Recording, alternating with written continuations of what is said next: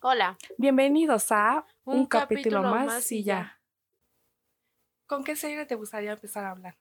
Tal vez The Walking Dead ¿O Breaking Bad? o mejor Game of Thrones. Ándale, sí, aparte acaba de concluir después de ocho temporadas esta serie épica. Sí, creo que hay muchos puntos de vista que tenemos que dar ahí para hacer una crítica constructiva. Así es, y creo que nos llevaría muchos capítulos, pero aquí vamos a tratar de como de resumir, dar lo mejor y dar nuestra opinión hasta el final. Exacto, creo que tenemos que recalcar y repasar uno de los puntos o más bien los todos los puntos que fueron clave para la serie, pero pues algunos fueron una decepción y otros pues un gran logro. Sí, como en Invernalia, que en el primer capítulo nos muestran esa ciudad, ¿no? Y empieza con esa ciudad y termina ahí. Creo que eso fue muy significativo para la serie porque todos conocíamos que era Invernalia. Entonces, creo que muy a partir de todo lo que pasó, de desastres, traiciones, guerras, todo eso, todos conocimos que era Invernalia. Entonces, Y al final creo que todos los personajes pasaron por ahí, menos Cersei. Sí, también es otro de los puntos importantes porque quieras o no, la odies o no, te caiga bien o no, lo que haya hecho, creo que todos era necesario que pasaran por Invernalia y pues también ese es un, importa un importante punto para analizar el por qué Cersei no pisa nunca Invernalia. Sí.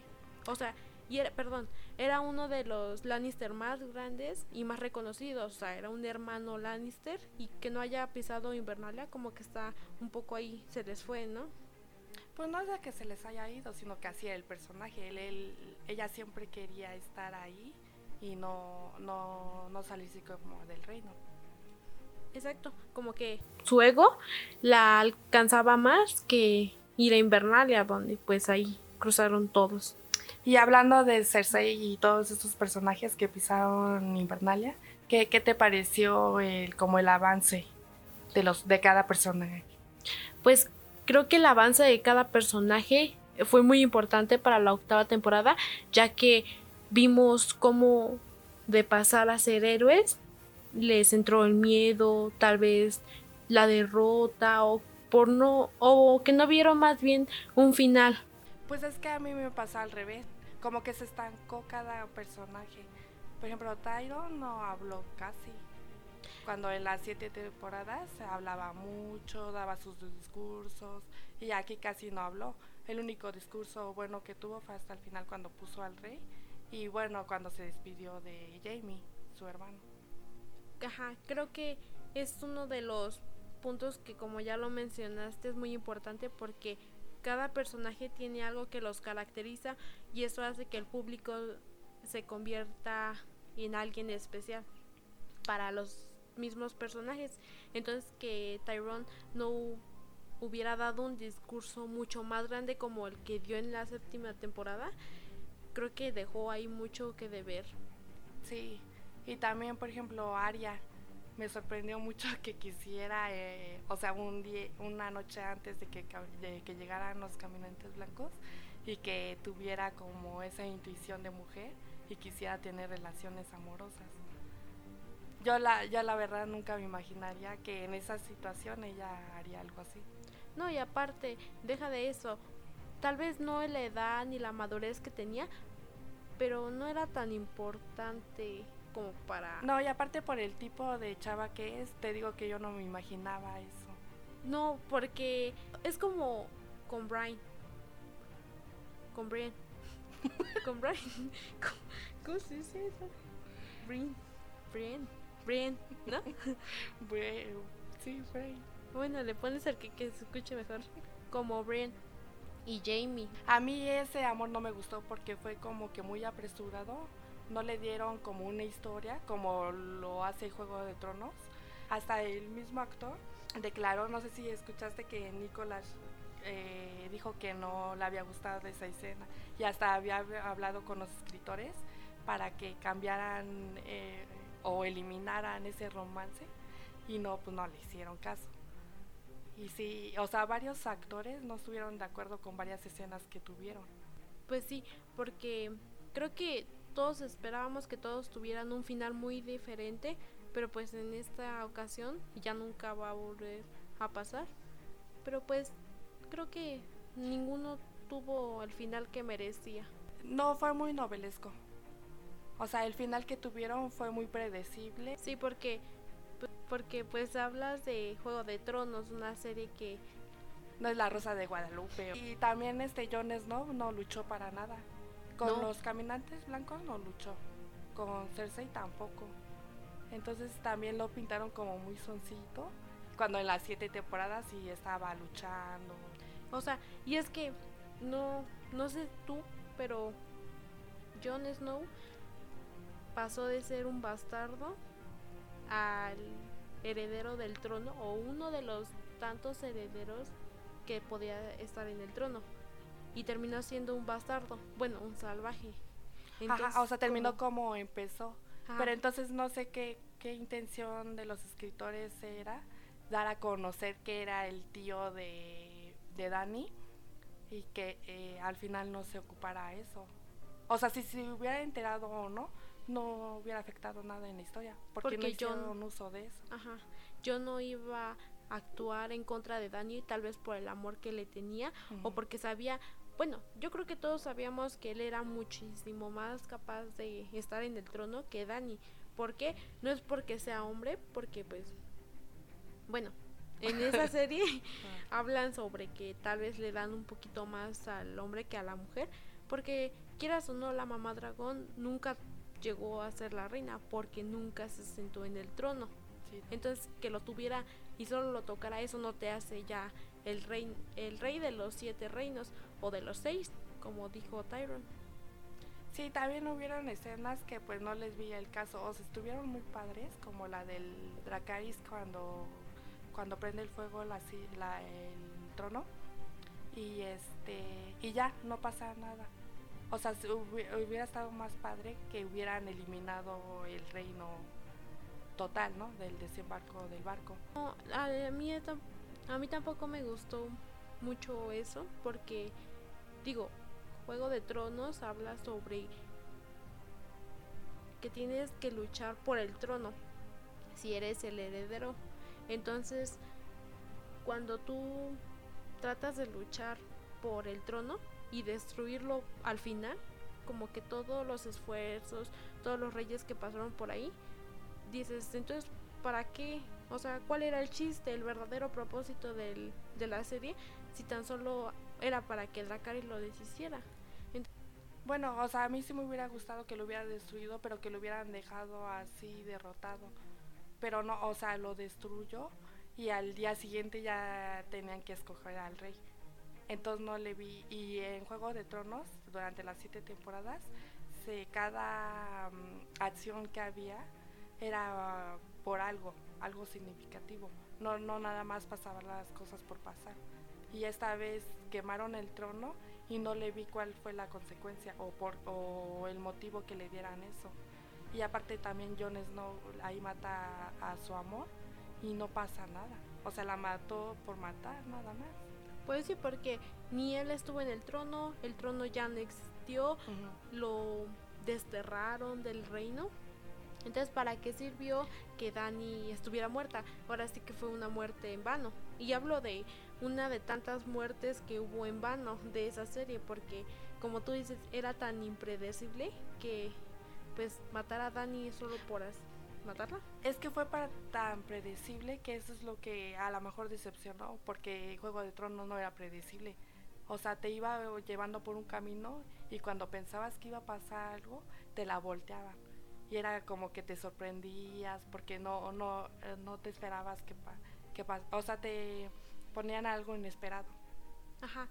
Es creo que por eso se caracterizó la serie. Y no le importaba tampoco si los personajes eran tan importantes como para mantenerlos ahí sino que los mataba aún con la importancia que te tenían en, en el en la serie. Entonces eso también yo creo que es lo que gustaba y en esta última me faltó como esas muertes importantes desde la primera pelea, con los caminantes, porque hubo muertes pero de papeles secundarios. No hubo uno así que te doliera bastante como antes, como en las temporadas pasadas. Ahora, creo que una muerte fuerte podría ser la de Dani, pero digo, Dani la venimos manejando con un estereotipo desde la primera temporada como alguien que lucha por la causa, lucha por el pueblo, quiere lo mejor para la ciudadela. Entonces, que al final destruyera las casas, a, a las familias, a los niños, por solo su ataque de pánico, que yo lo vi así como un ataque de pánico, porque quieras o no, Cersei ya se había rendido. Entonces ahí también podemos ver que Tyrone conocía muy bien a su hermana. Entonces es la inteligencia de la que hablábamos antes. Pero, o sea, sí estuvo bien porque en cierta forma nos sorprendió lo de Dani, que se después de ser una revolucionaria se convirtió en una tirana, que era con lo que estaba peleando. Se convirtió en lo que iba a destruir. Ajá, entonces, este, pues de cierta forma ahí como que se recuperó lo de Juego de Tronos, ¿no? Que te sorprendiera. Pero como que fue todo muy rápido y no, no tuvo como una congruencia. O sea, nada más se volvió mala por mala y eso no, no es posible porque nos mostraron en siete temporadas que Dani era muy inteligente. Entonces, como que de un día para otro se volviera tirana, tampoco tenía mucha coherencia si lo hubieran tratado o, en varios capítulos que se estaba convirtiendo ya en una tirana, igual y sí, sí lo creerías. Ajá, hacer la serie un poquito más larga no hubiera estado mal, porque seis episodios para que pasara solo eso. Como de hecho, el escritor George este, dijo que había tanto, tanta información como para hasta 11 o 12 temporadas. Entonces yo creo que sí se precipitaron mucho los creadores en decir ya en esta temporada hay que terminar. Porque así, o sea, por información no, no había problema. Ajá, exacto. Creo que le pasó como otra serie muy conocida, The Walking Dead, que también es muy criticada, que pues no era necesario ir tan despacio ni tampoco tan deprisa, porque pues ahora ve en qué situación están. Entonces creo que Juego de Tronos tendría tendría que habernos dado más. Nos, debió mucho. Sí, porque fue. fue A lo mejor el trama estaba bueno, pero le hubieran dado más tiempo. O sea, no, como te decía, de un capítulo a otro volver a Dani Tirana, como que no, como que no iba y este y así no no es la serie de Juego de Tronos o sea no en siete temporadas nos, nos daban como una historia buena de por qué cada personaje se volvía de malo a bueno o de bueno a malo, pero, con una buena historia. Ajá, y aparte, ¿cuántos capítulos tuvo que ser muy extensa para eh, deducir eso? Entonces, como tú dices, volver a Dani de un día para otro una tirana, ni siquiera demacrada se veía. ¿Estás de acuerdo? Ahora, otro punto que me gustaría resaltar es el tráiler. Porque en el primer tráiler se veía algo horroroso, o sea, que decías, no, o sea, aquí va a haber muerte, todos vamos a, bueno, van a morir y que al final... Y en Invernalia, ¿no? Exacto, las manos de descuartizadas, sangre por donde quiera, para que al final una guerra, ni siquiera la de los caminantes hiciera tanta muerte porque en sí no hubo tantas muertes importantes. Hubo muertes pero secundarias y eso no es el trama de Juego de Tronos, sino que te esperaba más por el tipo de tráiler que había. Sí, este, es cierto, en el tráiler como que aplicaron la de Marvel, que cada vez que salió una película de Los Vengadores, sacaban trailers de escenas y, había escenas que ni siquiera salían en la película.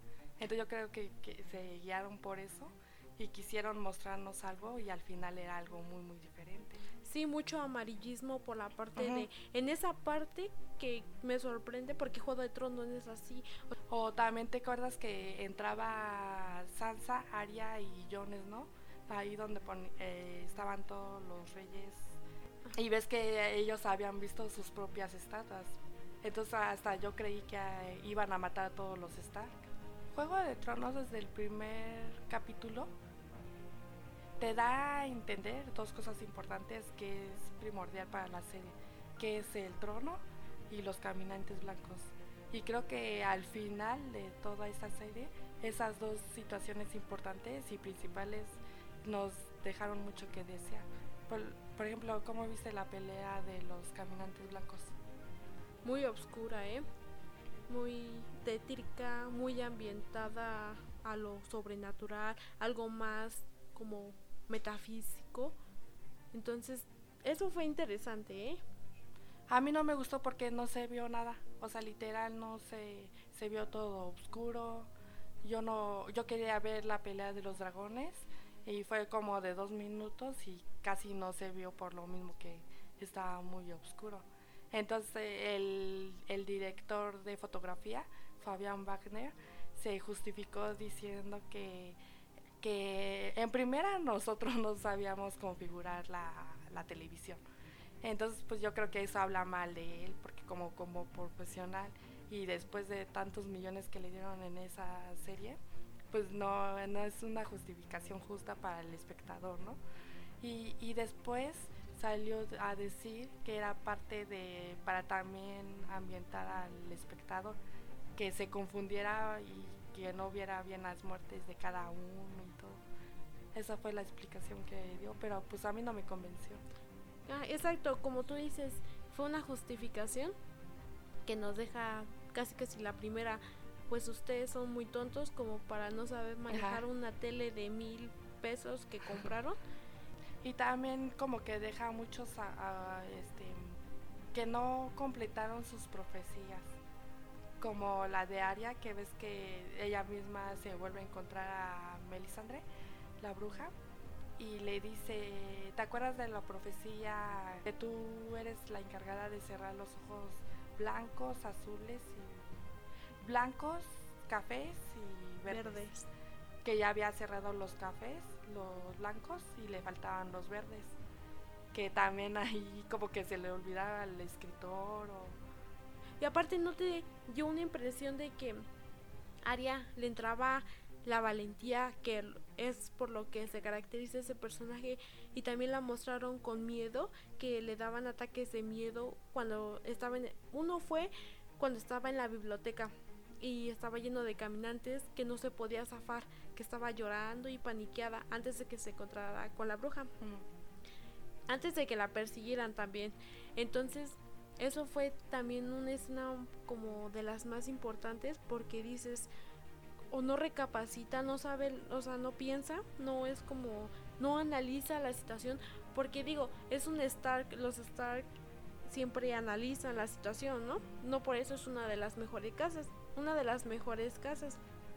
Entonces, que ella le diera como un ataque de, de tal vez de pánico o no saber qué hacer, simplemente porque o se quería creer la valiente, que eso es como muy descartado, pero digo, es Aria, y que le diera un ataque de pánico dos veces, una, eh, según iba a matar a Cersei y otra en Los Caminantes. Pero sí este esa profecía también era muy importante y muchos esperaban por lo menos ver a Arya matar a Cersei.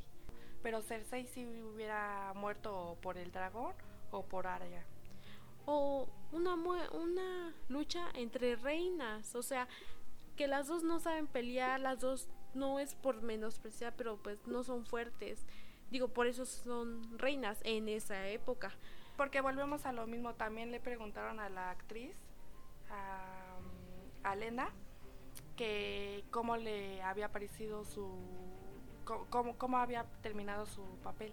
Entonces ella dijo que no, que mínimo ella esperaba que, que Arya la matara. Pero también sabes por qué pienso que ya no funcionó esta última temporada. Porque el, esta serie está inspirada en el libro de Canción de Hielo y Fuego. Y este y todavía no se termina es, ese libro. O sea, todavía no, no, no tiene final ese libro.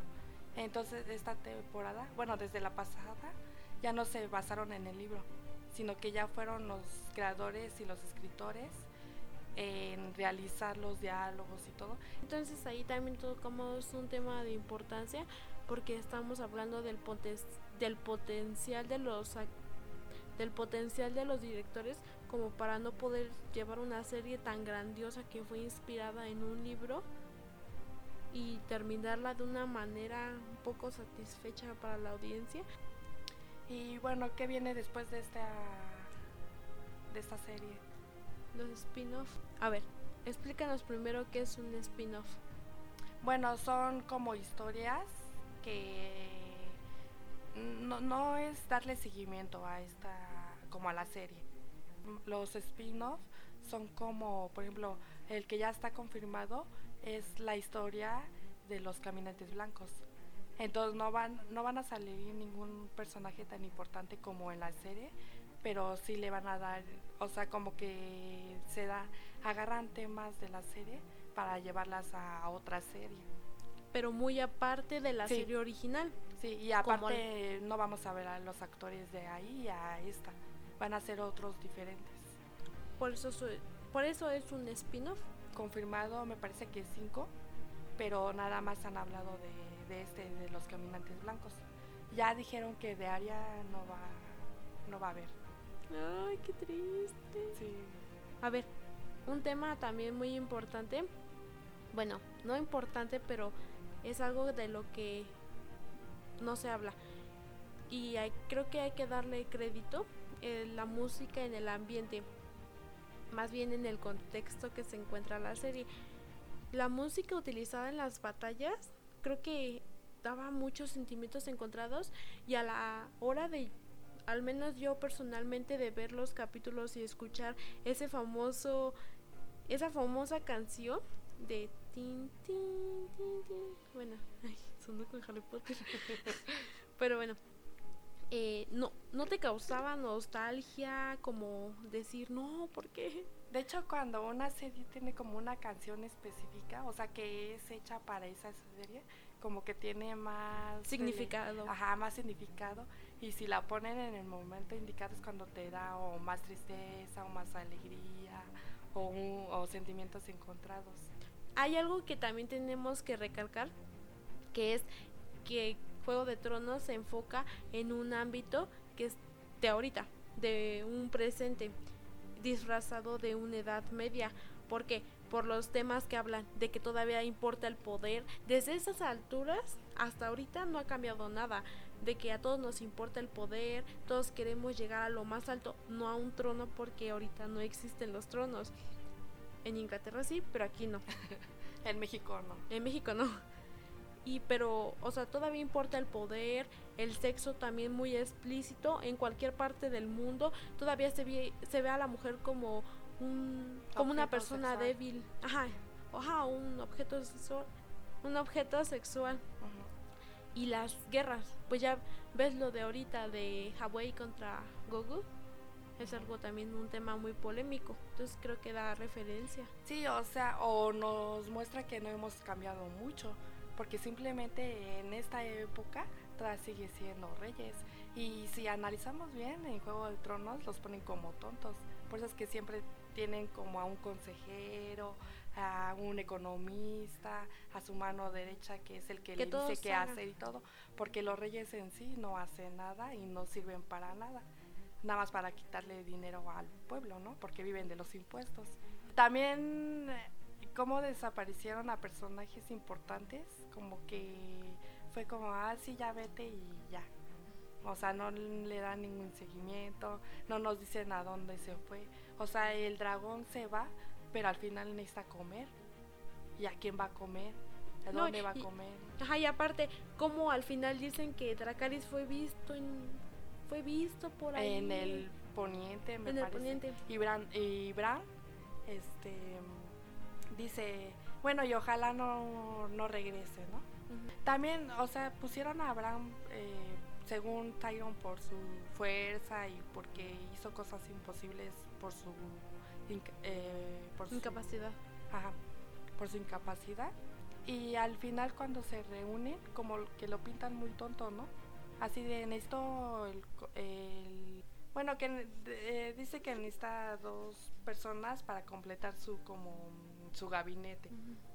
Y este y ya se va, o sea, no propone a nadie, no no dice qué estrategia va va a utilizar para, para el futuro ni nada. Y bueno, concluyendo esta famosa serie, ¿cuál es tu Este, opinión? eh, bueno, mi conclusión es que no hay serie perfecta. O sea, y al público nunca lo vas a tener feliz totalmente. Entonces, independientemente si nos gustó o no el final, eh, creo que es una serie de las más importantes actualmente, que se tiene que ver, se tiene que analizar, que a lo mejor puede pasar como en su momento pasó con Lost, que la primera vez que vimos el final no nos gustó para nada y ya viéndola dos o tres veces ya tiene más coherencia, te- eh, tiene varias teorías y por lo mismo pues se vuelven unas series importantes y buenas y este ojalá pase Juego de Tronos por eso, que lo veamos otra vez y tenga más coherencia, eh, nos guste más o, o nos termine decepcionando totalmente. Pero sí, las primeras cuatro temporadas yo digo que vale la pena verlas y, y yo las volvería a ver. Bueno, yo creo que tengo un punto de vista muy diferente al tuyo, porque creo que nunca de bueno, en la específicamente hablando de la última temporada, de la última temporada no me gustó para nada el cómo terminó. Bueno, ni a mí ni a millones de personas. Y eso no me hace especial. Entonces, creo que sí, es una buena serie, o sea, de eso no hay duda. Sí es una de las mejores series, una de las mejores series y va a serlo por mucho tiempo. Pero es manejarlo, o sea, el contexto en el que no lo manejaron o no lo supieron manejar bien, creo que es el que deja de desear, ¿no? Porque digo, Bran no tiene la culpa, al fin y al cabo deja de no deja de ser un personaje. Entonces, pues sí, no hay como que medio odio hacia él, porque pues no era importante. Pero sí, muy buena serie. eh, tiene temas muy interesantes y no aburre. Bueno, a mí creo que a ninguna de las dos nos aburrió en ningún momento. No fue como que dijéramos, ay, no manches, ya quítalo, ¿no? Porque ni la octava temporada, o sea, era esperar cada domingo a las ocho y media, a las 8 para ver el capítulo. Y aún así fuera una decepción, nos gustaba. O sea, era como subir y, ay, estuvo mal. Pero es Juego de Tronos. Entonces, es lo que lleva, ¿no? O sea, es lo que tú te llevas, la esencia que te llevas y como tú quieras verlo. Entonces, pues yo creo que queda a, consi- a, considera- a consideración de cada persona tratar de como entender o darle una pequeña lógica del por qué quedó él. Digo, no hay odio de mi parte, porque sí, es una buena serie. Pero Entonces, ¿tú la recomendarías? sí, sí la recomiendo. Sí, le cinco estrellas, ah, cinco insignias. Sí, ya para terminar, este, se me hace muy injusto que por esta última temporada personas que no habían visto Juego de Tronos y al escuchar que, que el final fue una decepción, que no les gustó a los fans y todo eso, pues ellos ya dudan de verla. Entonces, pues a mí sí se me hace injusto por las primeras temporadas que la verdad sí valen la pena mucho ver y que por ese error del, del último capítulo pues se eche como que todo a perder y ya la Cla- gente ajá, ni es- siquiera vea el- las primeras temporadas. Exacto, ahí entra más como que la objetividad de cada persona. Ujú. Si tú te dejas llevar por lo que decimos nosotros, de, o sea, por el simplemente el simplemente hecho de que a mí no me gustara o ni a ti te gustara el final, eso no quiere decir que a otra persona no le guste.